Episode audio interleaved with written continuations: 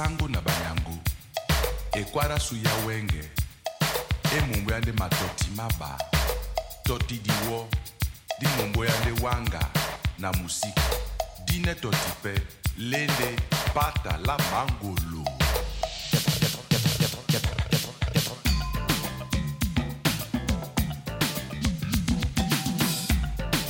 Negras Encruzilhadas, uma série produzida pelo programa Bacossô na frequência radiofônica dos Passos e Migrações Transatlântica. O programa Bacossô é um projeto de comunicação popular pensado e produzido por mulheres negras em parceria com a rádio comunitária Aconchego.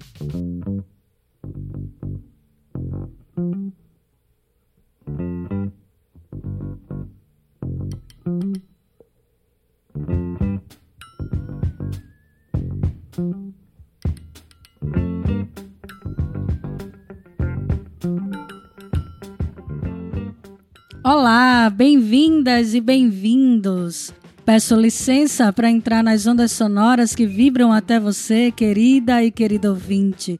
Eu sou Jaqueline Martins e esse é o podcast Negras Encruzilhadas. Eu sou Drica Mendes e estaremos aqui com vocês no Negras Encruzilhadas, uma série de cinco episódios que falam sobre nossas migrações, sejam elas musicais, geográficas, sociais ou políticas. E para contribuir nessa encruzilhada radiofônica, Vamos conversar com alguns migrantes do Atlântico Negro que, nas suas falas, experiências e escrevivências, irão confluir para fortalecer nossos elos ancestrálicos e identitários.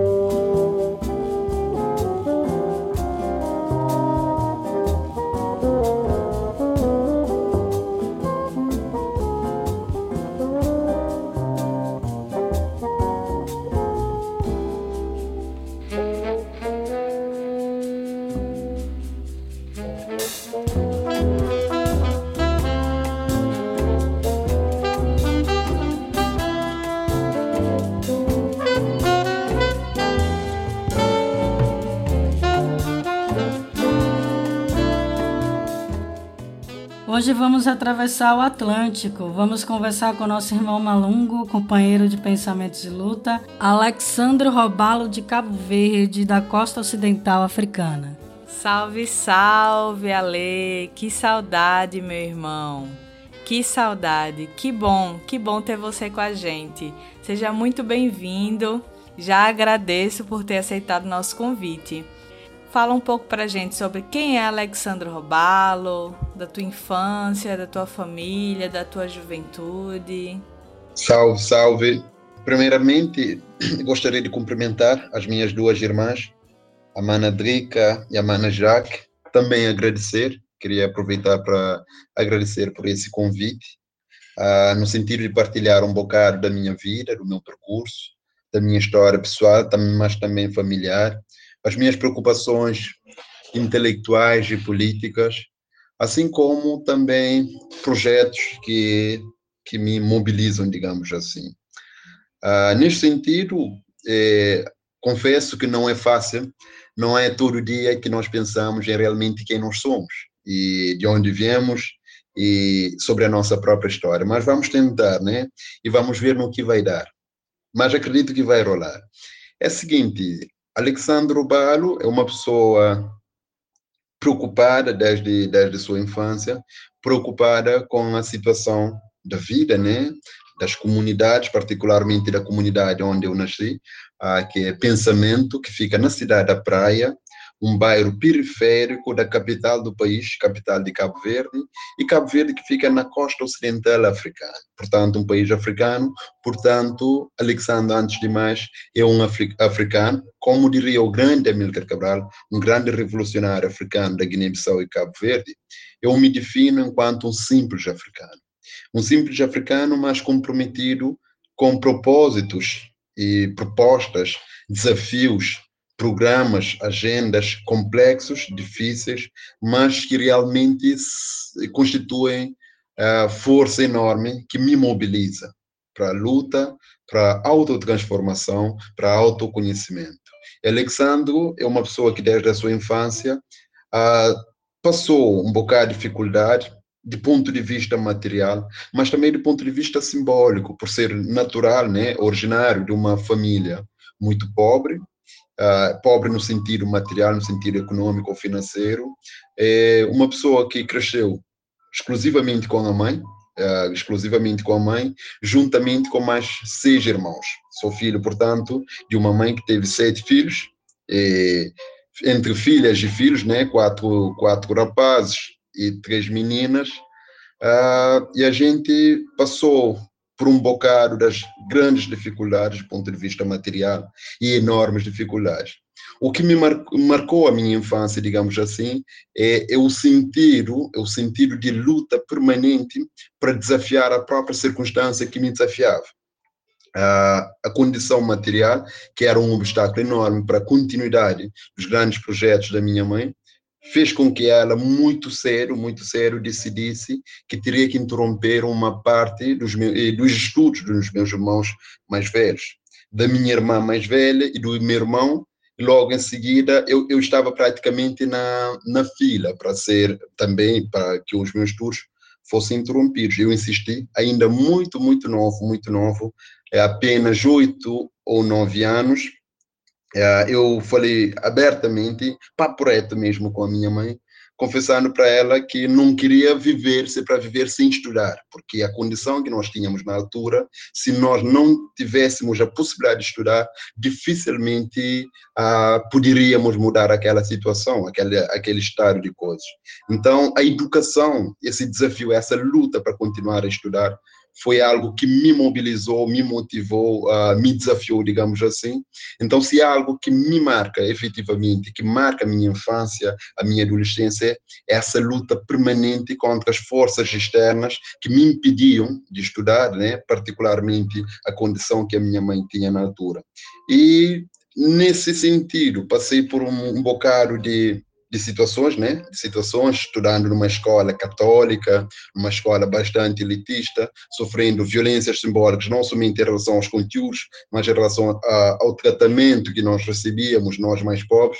Mas foi precisamente a minha situação familiar, a minha situação comunitária, a minha relação, a minha relação com, com a minha própria escola, uma escola elitística, católica, apostólica, romana, como nós costumávamos dizer, que me conduziu à sociologia. E a sociologia me ajudou um bocado em questionar a mim próprio, a minha própria condição, a minha comunidade, o status quo e o próprio mundo no qual eu vivia. Naturalmente que a sociologia não me deu todas as respostas, mas pelo menos ajudou-me bastante no sentido de continuar a perguntar sobre uma, um conjunto de coisas. Portanto, esse é o Alexandre, um simples africano, uh, comprometido com a causa africana. Quando eu digo afri causa africana, estou dizendo tanto situação continental quanto a situação da nossa extensa diáspora, particularmente com o Brasil. Espero que tenha respondido à vossa pergunta. Respondeu sim, irmão, respondeu sim. E falando em questões que nos movimentam, em 2017 você veio para o Brasil, especificamente para o Rio de Janeiro. Você pode contar para a gente o contexto que te motivou a realizar essa travessia, de sair de Cabo Verde para o Brasil e como foi sua experiência nesse intercâmbio cultural? Olha, é, realmente sim, é verdade. Em 2017 tive a oportunidade de ir ao Brasil pela primeira vez. Também foi a minha primeira viagem fora de Cabo Verde. Foi uma viagem histórica, por várias razões. Daqui a nada, talvez possa dizer porque constitui aquela, aquela viagem constitui uma viagem histórica para mim. e também considero para um conjunto de pessoas que, que também nós podemos estar juntos no Brasil. Eu fui ao Brasil a partir de um programa de residência, eu soube a partir de um, de um ano aqui, que havia um edital para participar num, numa residência de caráter internacional no Rio de Janeiro, na favela Maré, no complexo de Maré. Ah, então, eu na altura estava desempregado, havia eh, terminado a licenciatura em Sociologia, mas, entretanto, desempregado, numa situação complicada, porque ah, sou de uma família pobre, voltei para morar com minha mãe e por incrível que possa parecer. Então, eu estava disposto para continuar naquela aventura de conhecer coisas novas. E não somente coisas novas, como se fosse uma aventura louca, mas, sobretudo, oportunidades que pudessem me ajudar em aprofundar um conjunto de questões. O Brasil, portanto, surgiu nesse sentido, caiu super bem como uma luva, na medida em que uh, o Brasil sempre foi uma referência importante para mim, a partir do rap, mas um bocado da sociologia brasileira, uh, que, que eu pude conhecer, algumas referências, mas também aquele contato, né, aquela coisa desde a infância que nós costumamos ouvir, que há uma relação histórica, alguma relação de ponto de vista cultural entre Cabo Verde e o Brasil, e também o consumo, mesmo que eh, coisas bastante superficiais, mas aqui em Cabo Verde consome-se um bocado daquilo que se produz no Brasil muita coisa que não que, que realmente não não nos ajuda mas há muito consumo de produtos entre aspas do Brasil. Então eu fui ao Brasil naquelas circunstâncias. Foi uma viagem histórica na medida em que eu pude conhecer pessoas incríveis, pessoas incríveis, não somente que faziam parte daquela daquela residência, daquele intercâmbio cultural e político, se eu posso assim dizer, mas também por entrar em contato com muitas pessoas bastante, bastante incríveis dentro da favela Maré, no Rio de Janeiro, no Brasil de maneira geral. Eu digo Brasil de maneira geral porque, para além da experiência no Rio de Janeiro, na cidade do Rio de Janeiro, um pouco uma experiência no estado, mas também pude conhecer São Paulo, estive ali em pouco, por um período de tempo muito curto, juntamente com, com o pessoal que fazia parte da residência, também Minas Gerais, Belo Horizonte. Então, esses três estados, três cidades capitais onde eu pude passar, então, constituem um momento muito importante da minha história pessoal, porque o Brasil ah, me deu, né, me deu um conjunto de, de coisas que aqui em Cabo Verde, ah, infelizmente, talvez eu não pudesse ter essa percepção. A situação do racismo particularmente, que eu pude ver no Brasil, não só pela experiência própria, eh, particularmente a partir da ocupação militar e policial na favela da Maré, mas também a violência de rua a partir de, de, de forças propriamente do Estado, mas também a negação. A primeira vez, há uma, há uma cena que nunca me esqueço, a primeira vez primeira vez que eu fui para a zona sul do Rio de Janeiro, foi um choque. Eu estava com uma mana, que inclusive era parte da, da residência. Nós fomos à zona sul do Rio de Janeiro. Foi um choque para mim. Pela primeira vez na minha vida, eu vi tanta gente branca ocupando um único território, como se eu tivesse saído de um país para outro. Eu havia tido uma semana, um mês praticamente, na maré fechada, entre aspas. Entretanto, quando eu saí pela primeira vez para a Zona Sul, eu vi aquela coisa. Me pareceu muito aquelas cenas do filme mesmo, filme do Apartheid. Então foi chocante. Mas para além desse choque, o que, o que, o que me ajudou no Brasil são as conversas, os debates, os momentos culturais, o samba, a roda cultural, o slam. Então, tudo isso, mas também a possibilidade de entrar em contatos com, com, com literatura, com, com pensadores e, e, pensadores do Brasil. Então, isso me ajudou bastante. Tudo isso me ajudou bastante. Então, o Brasil constitui um momento bastante importante para mim, uh, histórico, diria, uma vez que o Brasil uh, serviu, né?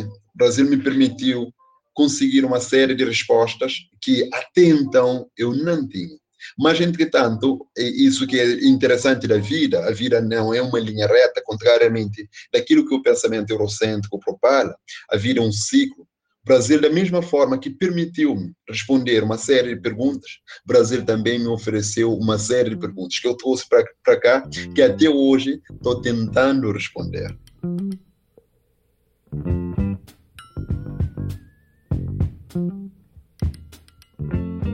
Alexandro Robalo, nosso convidado de hoje, também carinhosamente chamado de Ale.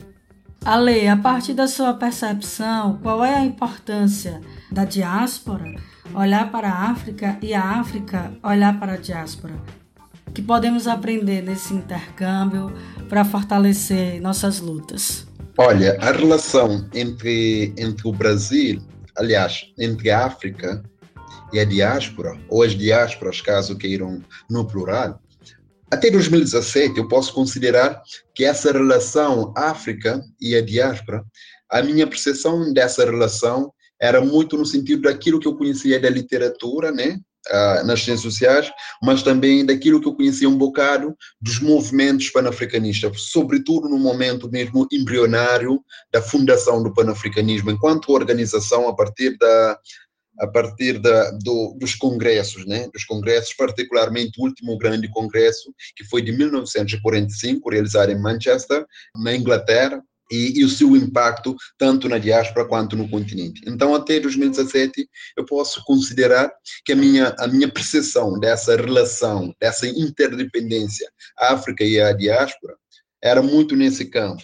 2017, o contato que eu tive com a galera negra africana no Brasil permitiu de uma forma muito pragmática, de uma forma muito real, de uma forma muito concreta, permitiu-me ver que essa relação é realmente algo fundamental, imprescindível para qualquer batalha que nós decidirmos enfrentar hoje e amanhã e no futuro. É uma batalha que foi assumida, digamos assim, nesse prisma de uma relação de interdependência no passado, ou, ou as pessoas que estiveram à volta do panafricanismo as pessoas que estiveram à volta da luta contra o, o, o, racismo, não somente na diáspora, nos Estados Unidos, né, no Haiti, Caribe de maneira geral, no Brasil, ah, na, na, na, na, Europa e no continente africano, são pessoas que no passado perceberam que essa relação era muito, muito importante. A relação entre o continente africano e a sua diáspora, certo?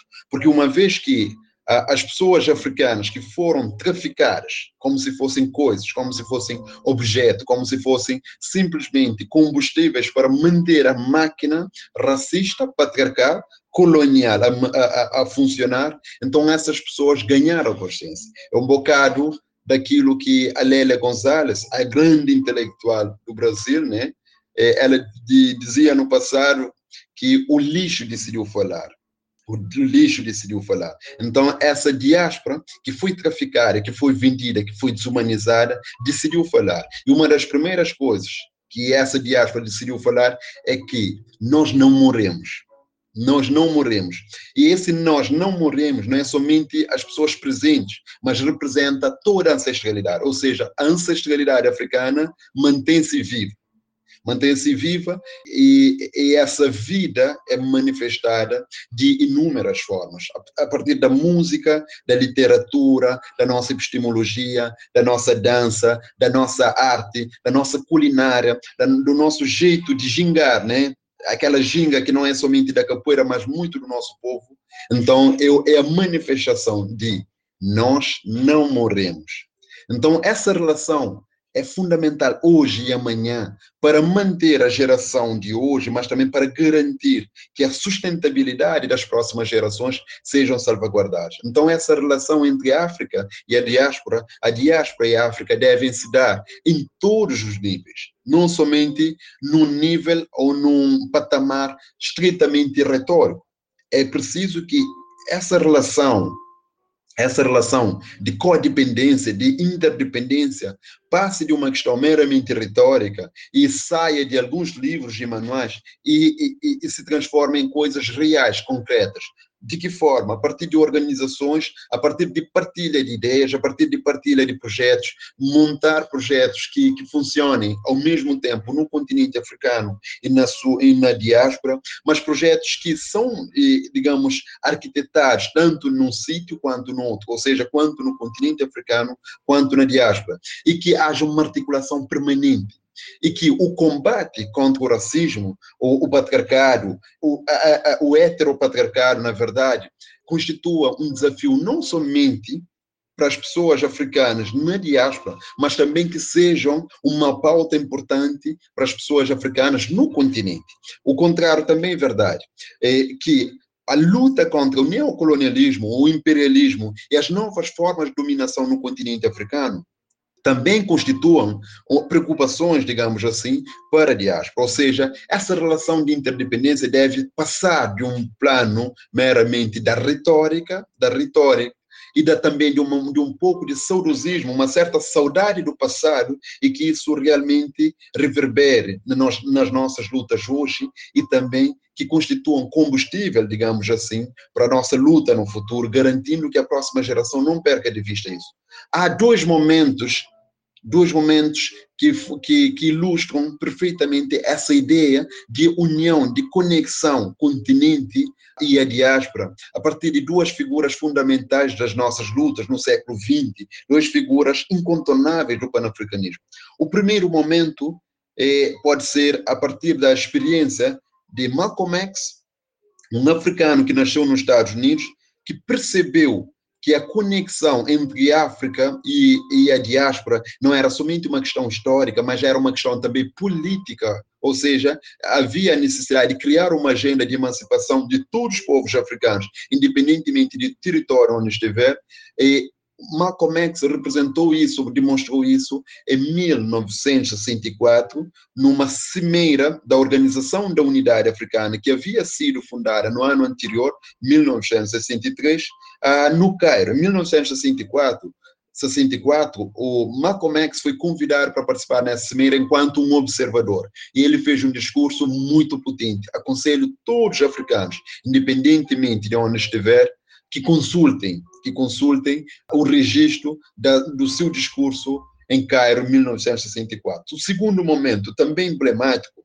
tem a ver com a presença de Amílcar Cabral, o grande revolucionário africano da Guiné-Bissau e Cabo Verde, que foi assassinado em 1963, mas que liderou uma das lutas mais profundas do continente africano, no território guinense, no território cabo-verdiano. Amílcar Cabral, nas vésperas da sua morte, em 1972, quando esteve no, na, nos Estados Unidos, encontrou-se com cerca de 30 organizações panafricanistas no, no, nos Estados Unidos e falou sobre a necessidade dessa união. Ou seja, Malcolm X, Malcolm X em 1963 e Amílcar Cabral, em 1972, eh, demonstraram que efetivamente uma luta efetiva no continente africano deveria afetar a diáspora. Uma luta radical na diáspora deveria ser sentida, digamos assim, e, e, sentida no continente africano. Essa interdependência é extremamente potente. Foi no passado, deverá ser hoje e amanhã.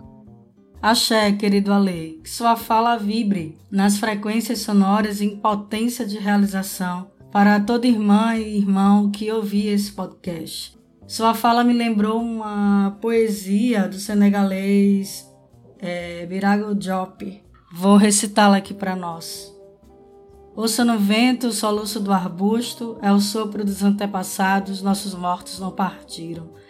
Estão nas densas sombra, os mortos não estão sobre a terra.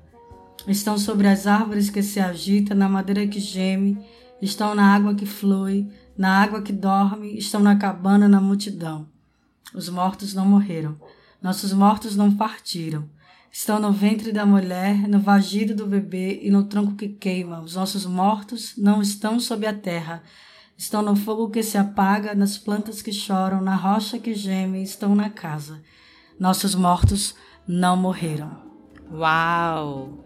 Belíssimo, belíssimo poema. Obrigada, Jaque, por trazer e compartilhar com a gente.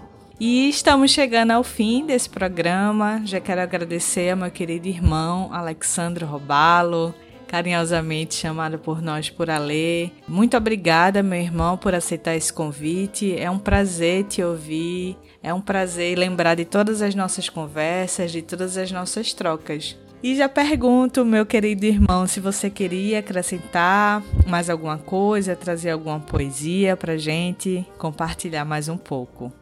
Eu gostaria de ler um, um poema, um poema escrito pelo Calverdiano Dambará, um grande poeta revolucionário, que escreveu dos poemas mais profundos e mais comprometidos com a Revolução Africana, particularmente no território cabo-verdiano. O autor é Calberdiano Dambará, que faleceu no ano passado, uh, que foi a terra dos ancestrais, digamos assim, e o poema é intitulado Hora de Chiga.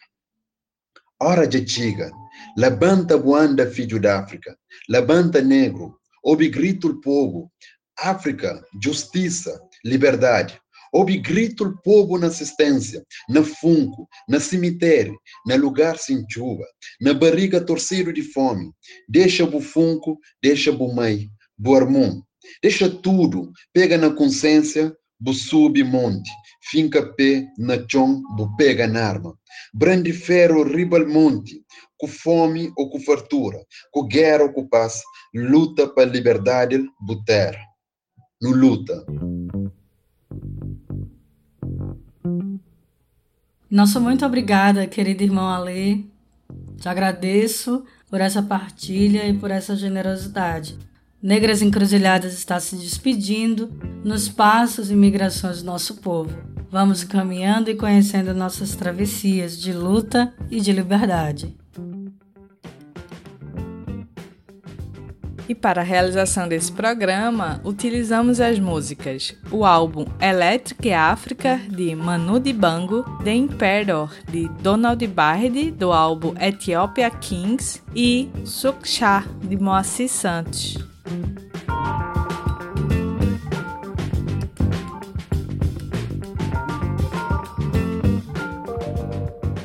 Na locução, pesquisa e roteiro, Jaqueline Martins e Drica Mendes. Edição, Gus Cabreira. Parceria de sempre, Rádio Comunitária Aconchego.